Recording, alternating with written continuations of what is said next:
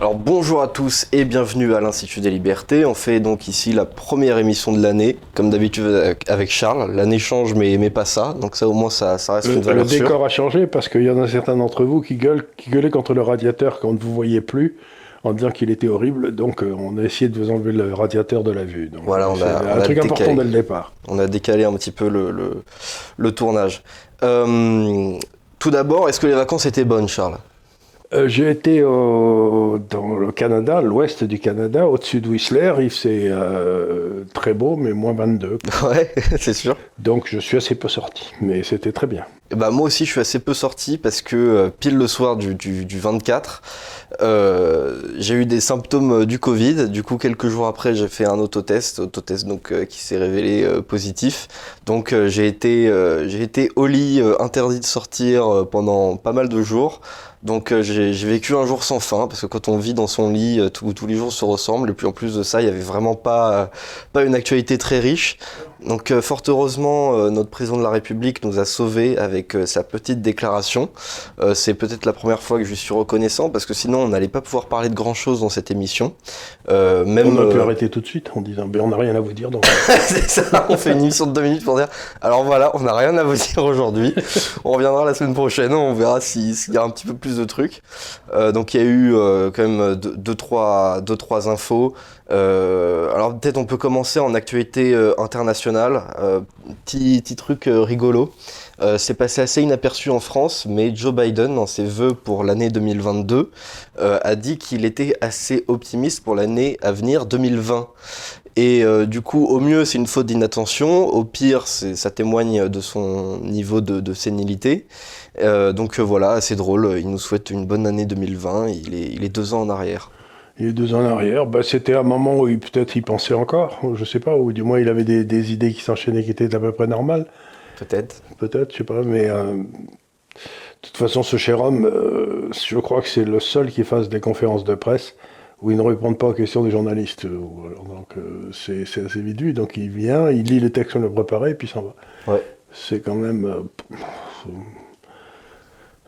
Euh, Du coup, on peut peut-être ne pas appeler ça une conférence de presse, parce que du coup, euh, la, la presse dans le processus, elle est un petit peu évincée, quoi. oui, mais c'est pas qu'elle était très curieuse sur ce qui intéressait Ouais, Biden, donc. euh, C'est sûr. Mais euh, alors sinon, pour revenir, euh, bah, pour rester sur, euh, sur Biden, là on arrive, euh, on arrive au terme de euh, un an de, de son mandat. mhm.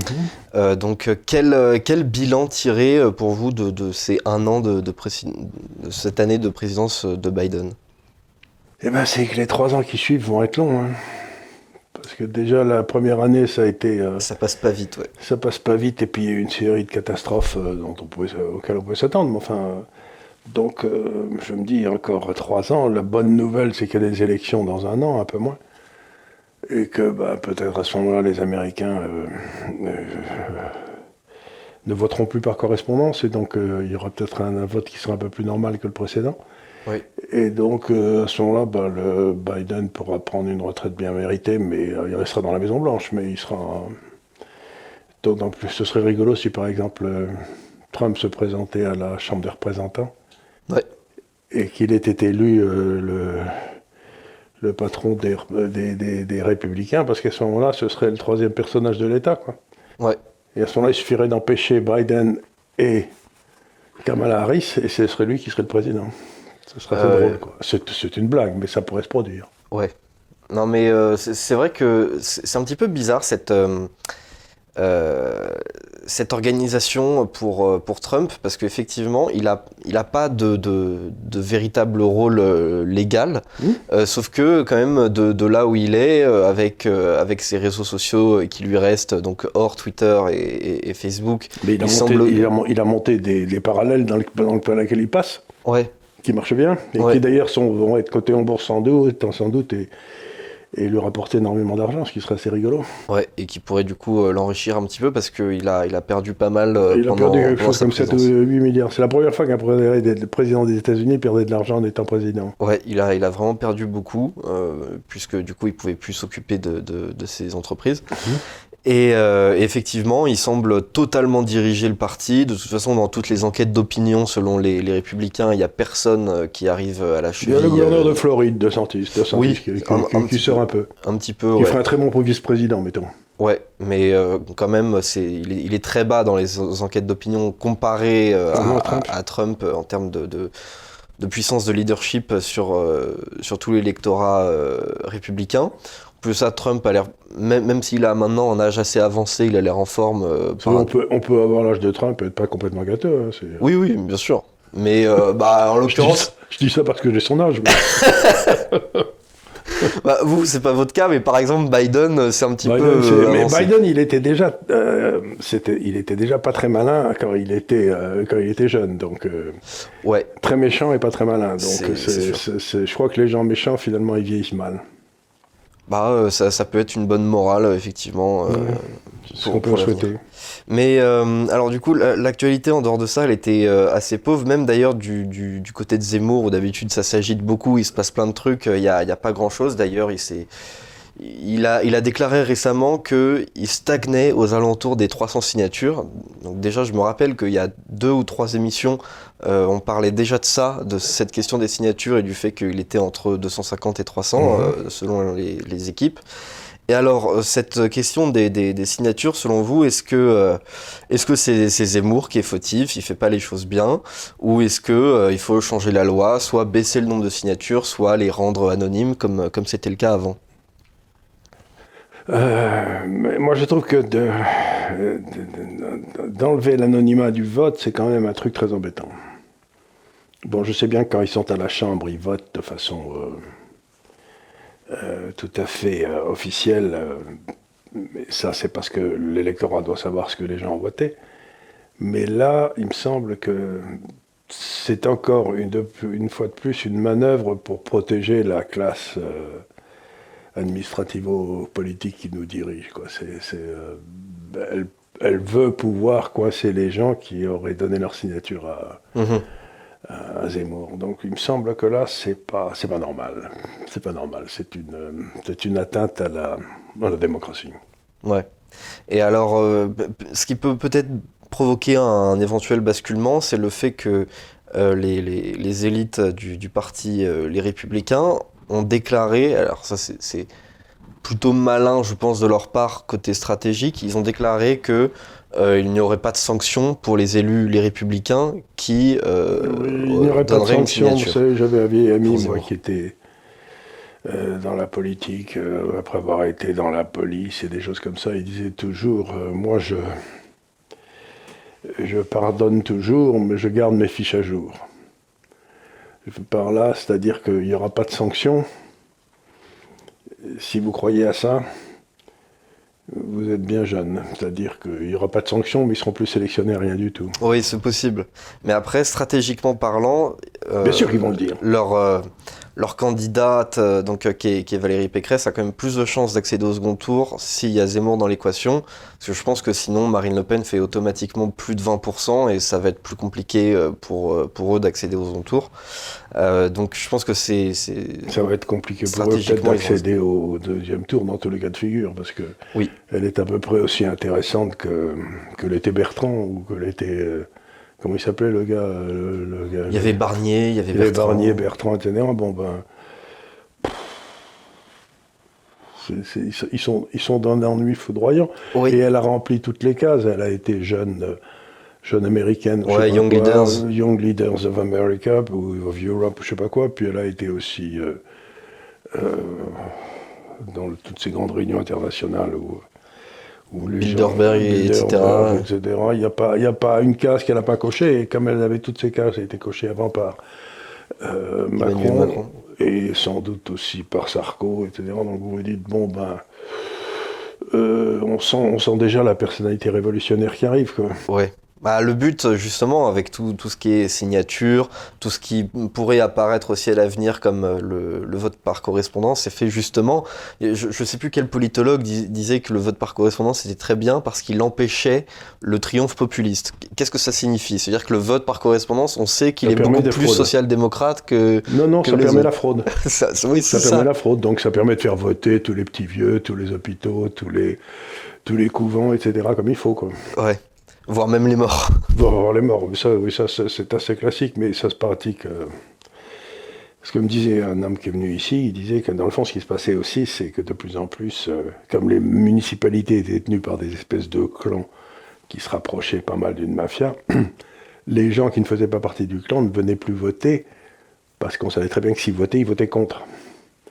Donc euh, on ils ne voulaient pas être vus par celui qui allait leur, être leur édile, leur maire, comme mhm. ayant voté contre lui. le maire savait que s'il venait voter, il savait que c'était pas pour lui. Donc, mhm. donc, donc on sent que la, démocratie, l'expression du, du, vote du, du, souverain est, en train de gagner des points. Quoi. On sent que le, but de notre classe dirigeante, c'est de demander au peuple ce qu'il veut vraiment. C'est ça, qui, ça qui les tracasse. Ah il est très motivé. Ils, sont très très motivés. Quoi. Comment, comment empêcher cet animal de parler? C'est ça leur... Euh, c'est ça tout leur, euh, tout, leur, tout leur travail. Et alors justement, dans la continuité de cette ligne directe du respect du peuple par nos élites, euh, Emmanuel Macron, donc on y vient, euh, a déclaré dans une interview aux Parisiens que, je cite, il avait envie d'emmerder les non-vaccinés et qu'il allait continuer de le faire. Il a même évoqué l'absence de, citoyenneté pour cette partie-là de la, de la, population qui correspond environ à entre 5 et, et 6 millions de, Français euh, adultes.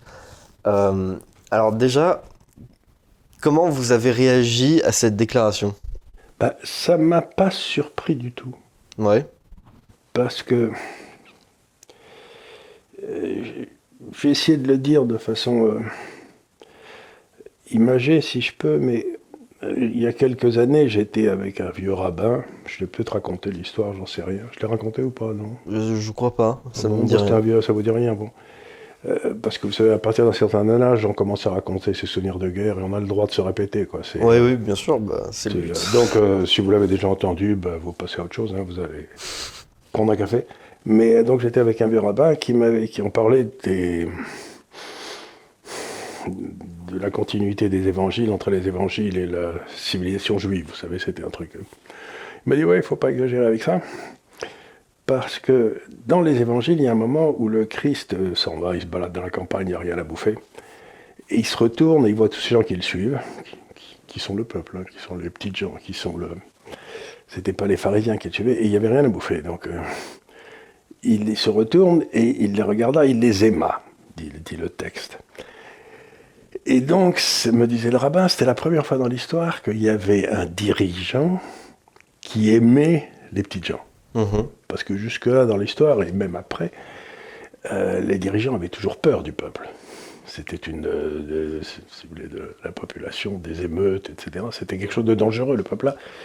Le Christ les aimait. Et après ça, dans toute l'histoire de la chrétienté, bah, surtout du roi de France, par exemple, le roi de France, si vous voulez, il aimait son peuple et son peuple, quelque part, l'aimait en retour. C'était une espèce de relation symbiotique entre le peuple et le roi. Mais le, roi aimait le, peuple. Et il dit c'était un truc tout à fait, étonnant du christianisme. Et quand Macron est arrivé, je me suis dit ce gars-là n'aime pas le peuple, n'aime pas la France, n'aime pas le peuple français. C'était évident. Et il y a eu de multiples preuve de cette absence d'amour qu'il avait pour le peuple. Quand il dit traverser la rue, quand il dit euh, il y en a eu 25, donc là c'est pas. Et donc je me rends compte que cet homme pense à gouverner, dans le fond, pense, pense que gouverner, c'est diviser les Français les uns contre les autres. Et il s'est dit j'ai besoin d'un bouc émissaire parce que mon histoire de la façon dont je traite le Covid, ça marche pas du tout. On va dire que tout ça passe mal à cause des 5 ou 6 millions qui refusent de se faire. Euh, on les traitera comme des boucs émissaires, et donc je vais essayer de recréer le groupe de ceux qui sont fait vacciner, des, bons moutons, et de leur désigner l'ennemi. L'ennemi, c'est ceux qui ont refusé de se faire. Euh, mhm. Mais c'est une manœuvre de la part d'un roi de France qui est basse. C'est-à-dire, c'est d'aller vers la division du pays. Quoi. C'est. Euh, effectivement, on peut être un mauvais dirigeant, mais aimer son, peuple, aimer son pays. Je Louis XVI aimait la France, quoi. Oui, je pense aussi. Napoléon ne l'aimait pas, mais ça c'est autre chose. ça, c'est votre opinion. Je sais pas, mais euh, euh, effectivement, on sent pas euh, cet attachement charnel chez Emmanuel Macron. On sent que déjà la, France, fondamentalement, c'est pas son monde. Non, d'abord, c'est pas son monde. Et puis il a dit, par exemple, je sais plus quand il l'a dit, mais enfin, il a dit qu'il n'y avait pas de culture française. Il y avait, une, il y avait des cultures en France différentes, oui, oui. mais qu'il n'y avait pas de culture française, si vous voulez voir. S'il y a toujours eu quelque chose d'extraordinaire en, France, c'était justement l'attachement de la classe dirigeante à la culture, à la littérature.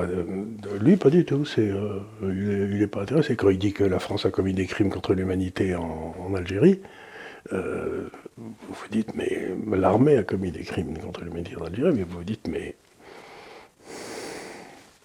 qui est-il pour dire ça quoi? Donc, oui. quelque part, il y a chez lui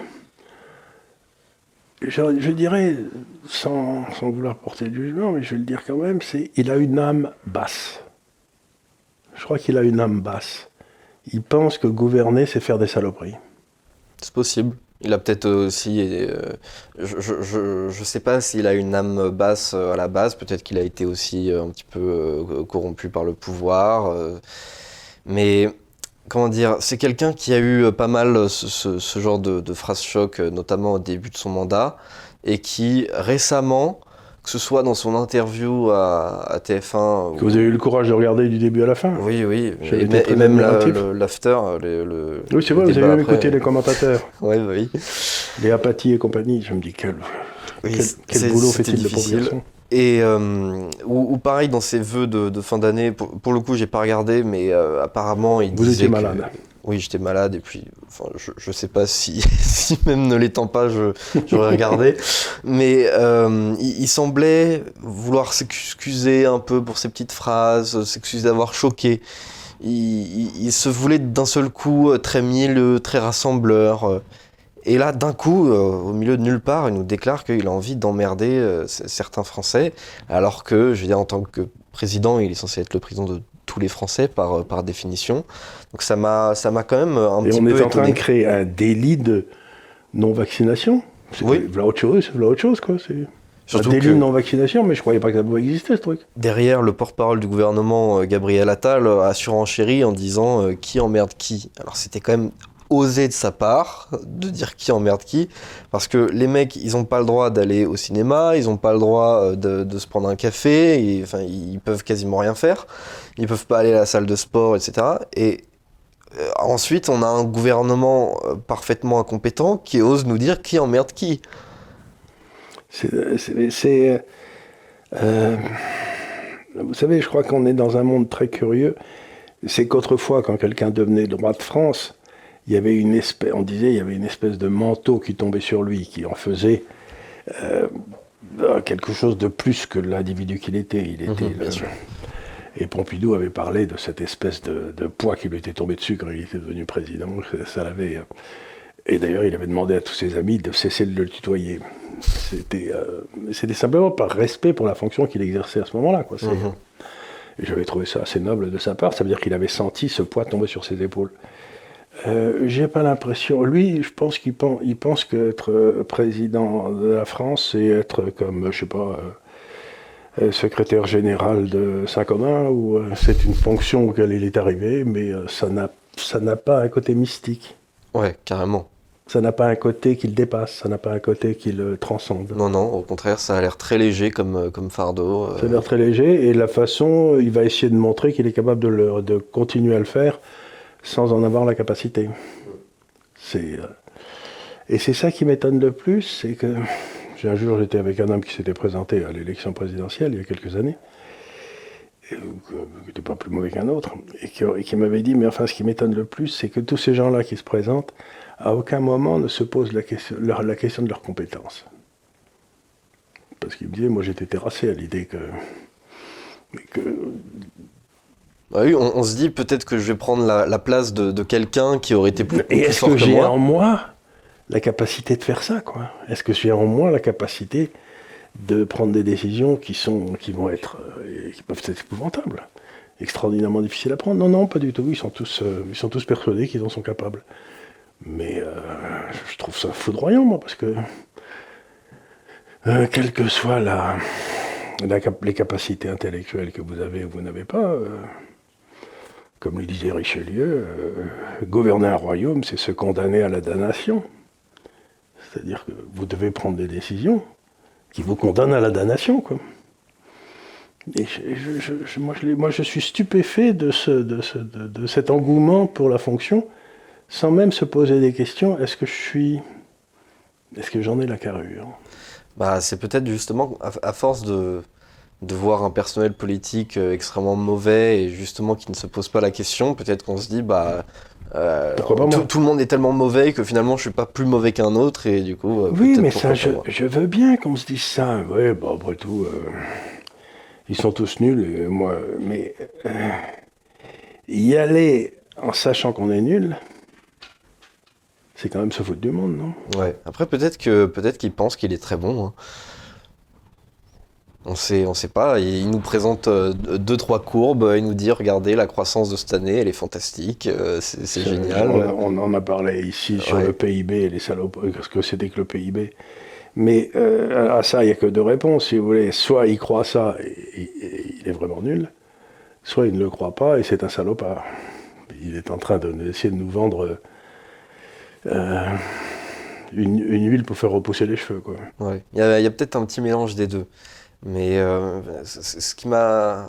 Moi, j'ai été stupéfait de cet appel à la recherche du bouc émissaire. Vous connaissez les thèses de René Girard, si vous voulez que quand il y a une nation, un pays, une ville, un État, n'importe quoi qui est divisé contre elle-même, eh bien à ce moment-là, ce qu'il faut, c'est euh, identifier un bouc émissaire. Dans le temps, les Juifs faisaient l'affaire, ou les étrangers, ou n'importe qui, les gars qui étaient là. Et euh, de façon à ce que tout le monde retombe dessus et on se refasse l'unité sur le dos du bouc émissaire. Oui. Mais ça, c'est une manœuvre de recherche du bouc émissaire, mais qui crève les yeux. Et c'est odieux de créer ça contre une partie du peuple français. Ouais. Déjà, c'est odieux si on le faisait sur des étrangers. Les étrangers n'ont rien à faire ici, bon. Peut-être, mais là, contre une partie du peuple français, c'est vraiment. Euh... Surtout que il a rien fait depuis le début de son quinquennat euh, pour emmerder euh, la racaille, euh, pour emmerder les immigrés qui sont là illégalement, etc. En revanche, là, d'un seul coup, on a des gens qui, je pense, ont une révolte qui est peut-être pas euh, la plus intelligente, mais qui est saine. Je, je pense que c'est sain d'être révolté. Ce qui apparaît quand... Mais on a le droit de ne pas être d'accord? Bien sûr. Et on a le droit, euh, qu'il s'agit de votre propre corps, de ne pas vous faire, euh, de ne pas vous faire euh, vacciner. Et si vous réfléchissez une seconde, on dit que les gens qui sont vaccinés, donc 90% de la population, les gens sais rien, quand ils, ils, attrapent la maladie comme les autres. Donc d'abord, on peut, on peut, se poser des questions sur ce que c'est que ce vaccin, mais que c'est beaucoup moins grave pour eux que s'ils n'avaient pas été vaccinés. Ouais. Je n'ai pas vu les statistiques, je ne réussis pas à les avoir, donc j'imagine que c'est vrai. Imaginons que ce soit vrai. Mmh. À ce moment-là, les gars qui refusent d'être vaccinés, ils ne prennent un risque que pour eux-mêmes. Bien sûr. Et donc, quel droit leur, leur interdit-on? Bien sûr. Mais c'est ça qui est, qui est, très frappant. Et d'ailleurs, il y a, y a, quand même une large partie de la, de la population, pas une majorité, mais euh, environ 40-45%, je sais plus, qui approuvent quand même cette petite phrase de, de Macron sur les non-vaccinés. Euh, notamment la tranche d'âge où ça devient majoritaire, c'est les plus de 65 ans. Donc euh, c'est ceux qu'on, Tous les qui, qui, ont, qui ont c'est ceux qui ont peur euh, pour leur propre santé. Mais j'ai envie de leur dire, mais, mais prenez autant de doses que vous voulez. Mais jamais un non-vacciné, du fait qu'il est non-vacciné, ne vous mettra en, en danger vous. C'est une question de responsabilité individuelle. Au départ, la question pouvait se poser. Parce que je veux dire, si vraiment on a une maladie qui, qui nous fout l'hôpital vraiment dans, dans mmh. un bordel monstre, c'est la peste la, noire. La fonction publique arrive très bien à foutre l'hôpital dans une merde noire. On n'a oui. pas, besoin pas besoin de la peste noire. Bah oui, on, mais on, on a les gars qui sortent de l'ENA, ça suffit. D'ailleurs, justement, par rapport à ça, euh, la... je ne sais plus quel est son rôle. Euh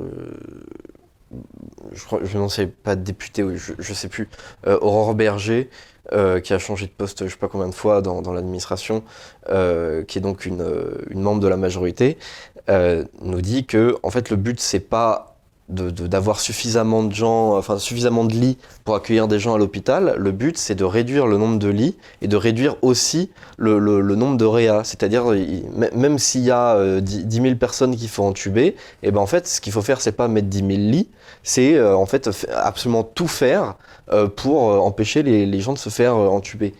Bon, c'est ce que je dis. Le but de cette administration, c'est qu'il n'y ait plus euh, ni malades, ni hôpitaux, ni médecins. Oui. Il y a une administration de la, de, des hôpitaux quand même. Mmh. Mais, mais d'ailleurs, quand on, quand on remarque les, les membres de, de- de- du parti La République En Marche dans, dans tous les plateaux télé en ce moment, en fait, ils vous expliquent que il y a des gens dans l'hôpital, du coup, il faut euh, ce, ce fameux euh, passe vaccinal. euh, et, et du coup, ça, ça justifie le, le truc comme ça. Il y a des gens à l'hôpital, donc bah, il faut. Mais à ce moment-là, ça marche sur absolument tout et, et les, les restrictions n'ont pas de potentielle limite. On peut, on peut vous mettre 8 doses, 16 Et doses, ça pose une 33 doses. question de, de droit public euh, qui est tout à fait essentielle, c'est est-ce que tous les droits constitutionnels de liberté, justement, de se faire vacciner, de bouger, de- d'aller à la messe, d'aller au cinéma, de réunion, toutes ces libertés qui sont profondément constitutionnelles sont abolies par une, une, une, une- épidémie. Hum, une exigence sanitaire.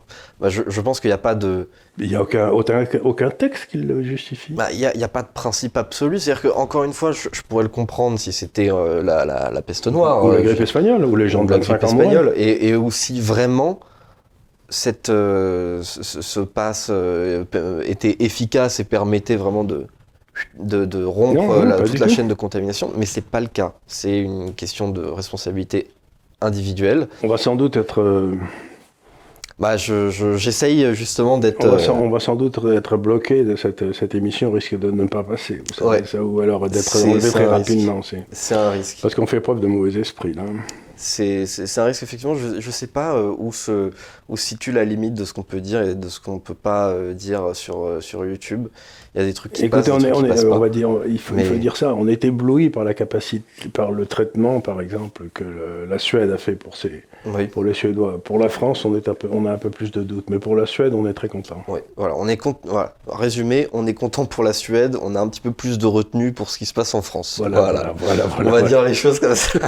on, est, on est un peu plus, un peu plus sceptique sur ce qui se passe en France. Mais donc oui, c'est bah, compliqué de faire, de faire ces émissions à chaque fois d'actualité, de ne de, pas évoquer le sujet parce que c'est quand même euh, en ce moment euh, euh, bah, la plus grosse part de, de, de l'actualité. Ils en veulent que ce soit ça, de façon à ce qu'on arrive aux élections et qu'on ne vote que sur ça.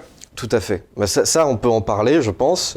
sans, sans dire quel est le sujet, on va évoquer euh, euh, quand même la, la- la chose. Effectivement, euh, Emmanuel Macron s'en- s'en s'en sert pour qu'on parle que de ça. C'est très efficace. À chaque fois, on nous, on nous balance une nouvelle variation, etc. Et on nous dit, euh, bah, regardez, c'est horrible. Du coup, bah, tous les vieux se disent, euh, bah, c'est horrible. Et donc, on ne parle que de ça. Et ceux qui sont le plus dans la surenchère euh, sécuritaire dans, dans, dans ce domaine-là, parce que le sécuritaire dans les autres domaines, c'est un petit peu trop facho.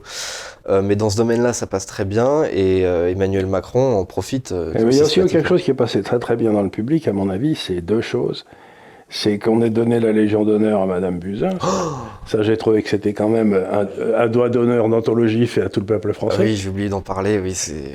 Et, et la deuxième chose, c'est le drapeau européen sous l'Arc Oui. de Triomphe. Alors ça Là aussi, c'est un, deuxième, un deuxième doigt d'honneur incroyable. Donc, on se rend compte que cet homme, dans le fond, n'en a strictement rien à cirer euh, de ce désir de rester français qui semble être quand même quelque chose euh, auquel les Français sont assez attachés. C'est euh, ce drapeau européen sous l'Arc de Triomphe. Mais j'ai euh, euh, cru vomir. Quoi. Mhm. Sur alors sous l'arc de triomphe et donc sur la tombe du soldat inconnu, par-dessus. et puis aussi d'autres monuments éclairés. Je, passais encore hier devant la, tour Eiffel le soir. Elle était éclairée en bleu avec les, les étoiles au centre. Donc, ça, qu'est-ce que ça vous a évoqué euh, immédiatement euh, Mais ça m'a évoqué qu'on nous explique, euh, le, je crois que dans tous les... J'ai écrit des papiers, j'ai- même écrit un livre sur le retour de la, de la nation comme un constituant indispensable d'une démocratie. Mais eux, ils sont lancés dans leur espèce de souveraineté européenne et ils nous la feront avaler. S'ils restent au pouvoir, on y aura droit. Donc, ce que je veux dire par là, c'est assez extraordinaire, c'est de voir que quoi que le peuple dise, quoi qu'il fasse, que le mécontentement, etc., ils sont sourds, ils sont autistes, ils ont leur projet, ils n'en démordront pas. bah, ce, que, ce qui. Ce, ce que Et c'est note- tout aussi vrai, Madame Pécresse. Hein. Ah oui, bah ça évidemment, bah, Pécresse, euh, elle, a, elle, a, hein. elle, a, un petit peu critiqué cette histoire de drapeau européen flottant sous l'arc de triomphe, mais enfin bon, fondamentalement, qu'est-ce que c'est la, la, la, différence entre Pécresse et Macron? D'ailleurs, je, je, Ça doit dans, sortie dans les nains. Ouais, à mon avis, Macron a dû sortir un peu mieux, mais j'en sais rien. Mais...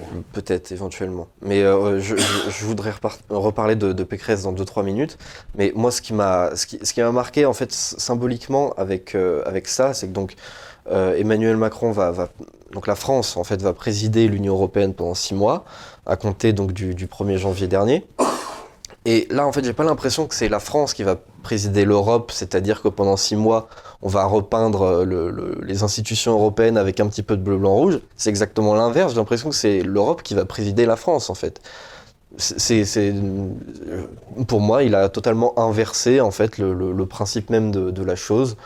Euh, on n'a pas du tout l'impression qu'il va se servir de cette présidence pour impulser euh, quelques intérêts français au sein des institutions européennes. Au contraire, j'ai l'impression qu'il va faire absolument euh, l'inverse. C'est-à-dire qu'il va essayer de faire perdre encore des pouvoirs à la France.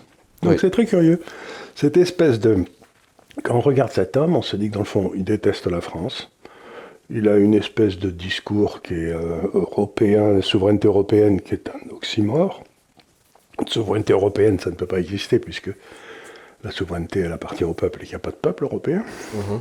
Donc c'est un truc qui, ne peut pas exister, qui est encore une histoire d'en même temps. Donc ce type a une pensée confuse, c'est évident, il ne pense pas clairement,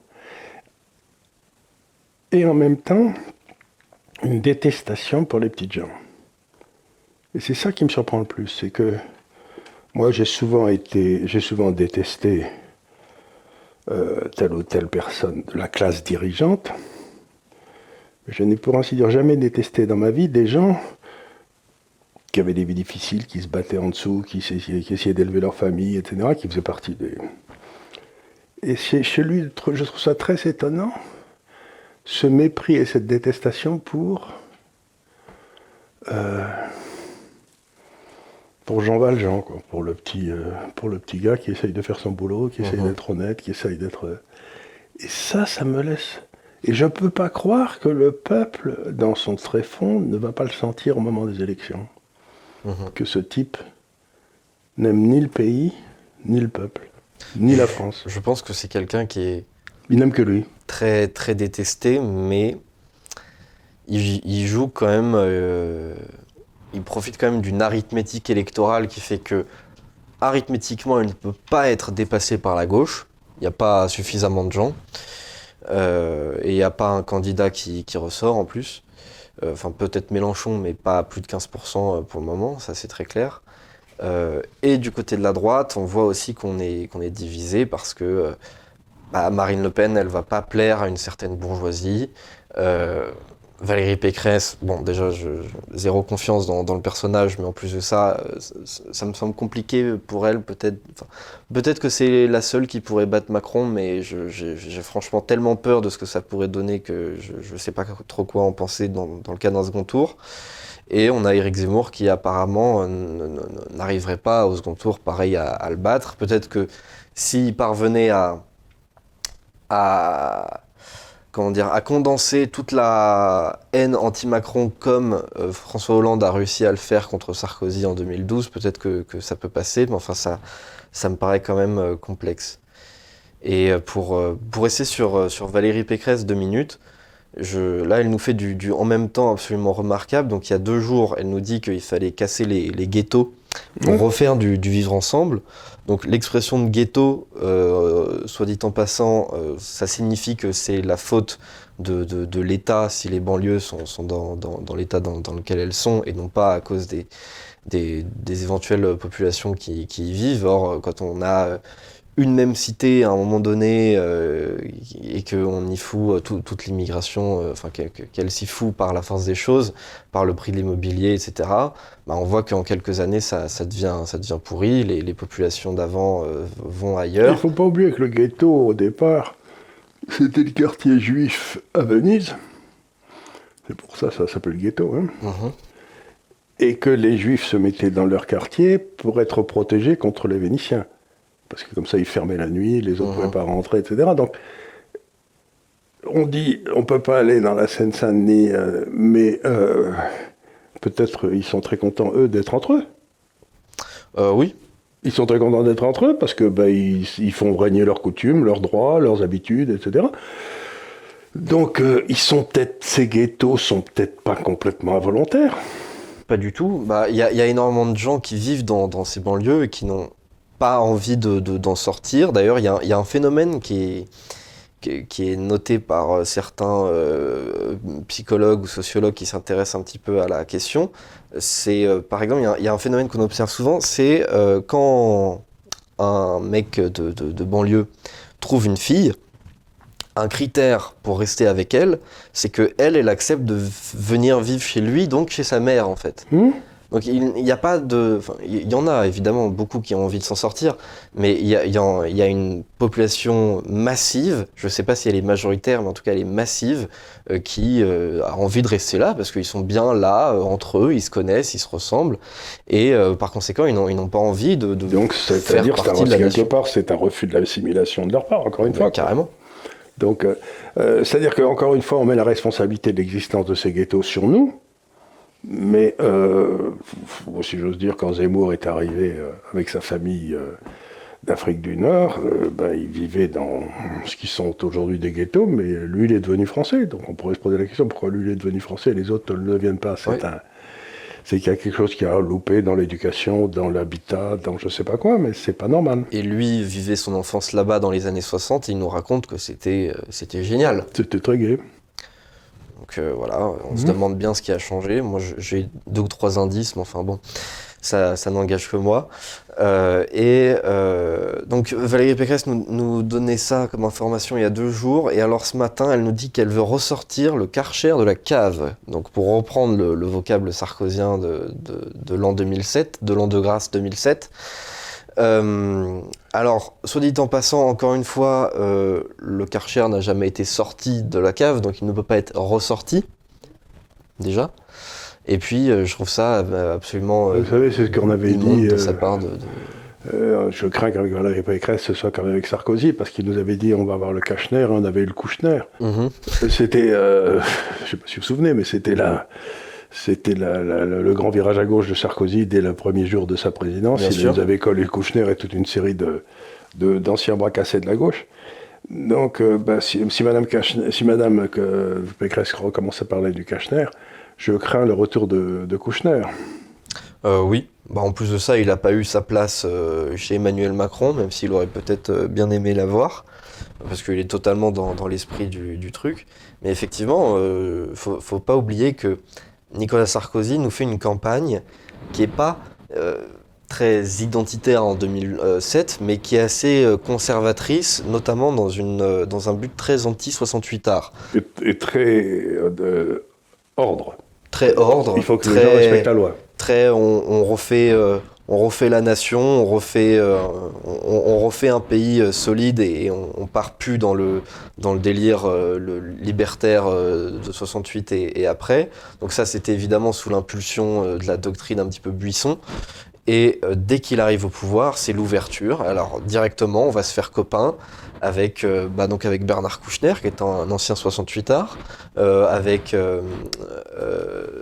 comment s'appelle-t-il Euh, avec BHL enfin Mhm. enfin bref c'est l'exact opposé de, de ce qu'il avait promis pendant sa C'était c'était campagne tous les copains de, de sa nouvelle épouse. Mhm. Et donc, comme disait euh, Chirac et, euh, et Pécresse se revendiquent beaucoup de lui, euh, les promesses n'engagent que ceux qui les écoutent.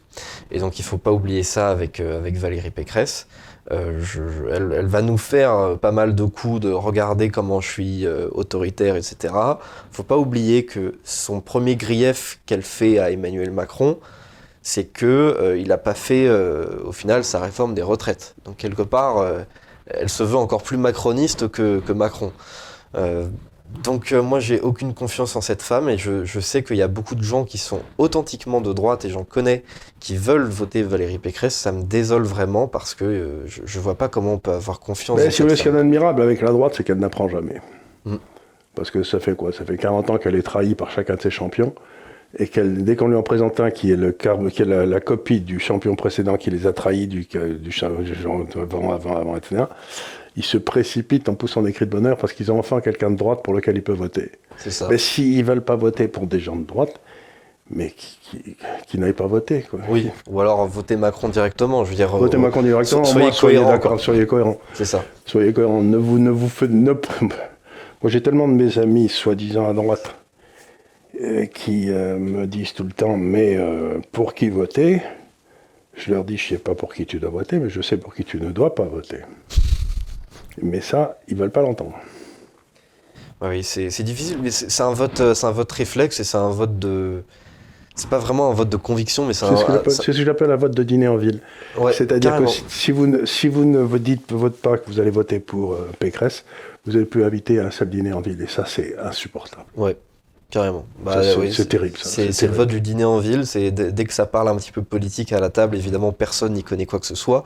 Mais on sait que à, tout ce qui se situe à droite de Valérie Pécresse, c'est immonde. Tout ce qui se situe euh, à gauche de, de, de Macron, c'est vulgaire. Et donc, euh, bah, on a un choix à la fin entre, euh, Voilà, entre on, Macron vote et pour, on Pécresse. vote quoi. pour un fonctionnaire de plus. C'est ça. Donc, euh, Et on, va. on est ramené au problème précédent. On est ramené au problème précédent. Enfin, de toute façon, on est assez souvent euh, dans, dans l'étude des problèmes euh, ramené au problème précédent et ça, ça- ça fait qu'il ne faut pas avoir une pensée purement sur l'actualité. Il faut, faut avoir un petit peu de, de- de recul et vouloir revenir au. Mais c'est-à-dire que si on fait pas un vote de rupture cette fois-ci, on est foutu. Bah, peut-être. Peut-être. Je, je, je sais pas. Moi, j'ai l'impression que, que, tous mes, que tous mes aînés nous disent qu'à chaque fois, c'est la dernière fois et que Non, ça, je crois, je ne crois pas l'avoir jamais dit. Non, je- maintenant, non, je j'ai pense- tendance à le croire. Je, je pense que vous, vous avez toujours dit que ce serait 2022, mais euh, en, tout, en tout cas euh, récemment, je sais pas ce que, ce que vous non. disiez avant, mais Avant, je me, je me désespérais, mais euh, sans, sans sortie cataclysmique. C'est-à-dire Ouais. que c'était pas, si j'ose dire, c'était pas le Liban qui nous attendait. Parce que Ouais. si on vote cette fois-ci, ils auront le Liban. Moi, j'ai bien connu la classe bourgeoise des dîners en ville à Beyrouth. Et il y a 40 ans, si vous voulez, euh, on leur disait déjà ce qui allait se passer. C'est ce qui s'est passé d'ailleurs. Et euh, ils n'y croyaient pas. Donc, bah, que les gens qui nous écoutent sachent que ce qui nous attend, c'est euh, les dîners en ville à Beyrouth, il n'y en a plus beaucoup. d'accord. bah voilà, bah, je pense qu'on va conclure l'émission là-dessus, sur ce message. Faites attention à vos, dîners en ville et n'hésitez pas à, incarner euh, la rupture. Euh, C'est dommage de ne pas avoir euh, dit ça juste avant Noël et, le Nouvel An, parce que c'est bien le moment où on peut foutre le bordel à table et je trouve ça très drôle, moi. Mais enfin bon, je pense que vous aurez d'autres occasions de le faire, peut-être avec des amis ou avec, euh, avec des collègues. Donc euh, voilà, n'hésitez pas à foutre le bordel en dîner en ville parce que de toute façon. si euh, vous n'êtes plus invité, c'est que vous êtes dans le vrai. Oui, oui, oui. De toute façon, on peut aussi faire des dîners en ville entre nous. hein. Vous savez, là, il n'y a, pas de problème non plus. On se retrouve de, de- de plus en plus euh, physiquement, je trouve, notamment ma, ma génération. euh, donc, euh, je trouve ça très bien. Et on pourra faire à ce moment-là, euh, à l'avenir, nos dîners en ville euh, à nous. Donc, euh, bah, je vous remercie d'avoir été euh, attentif euh, lors de cette émission.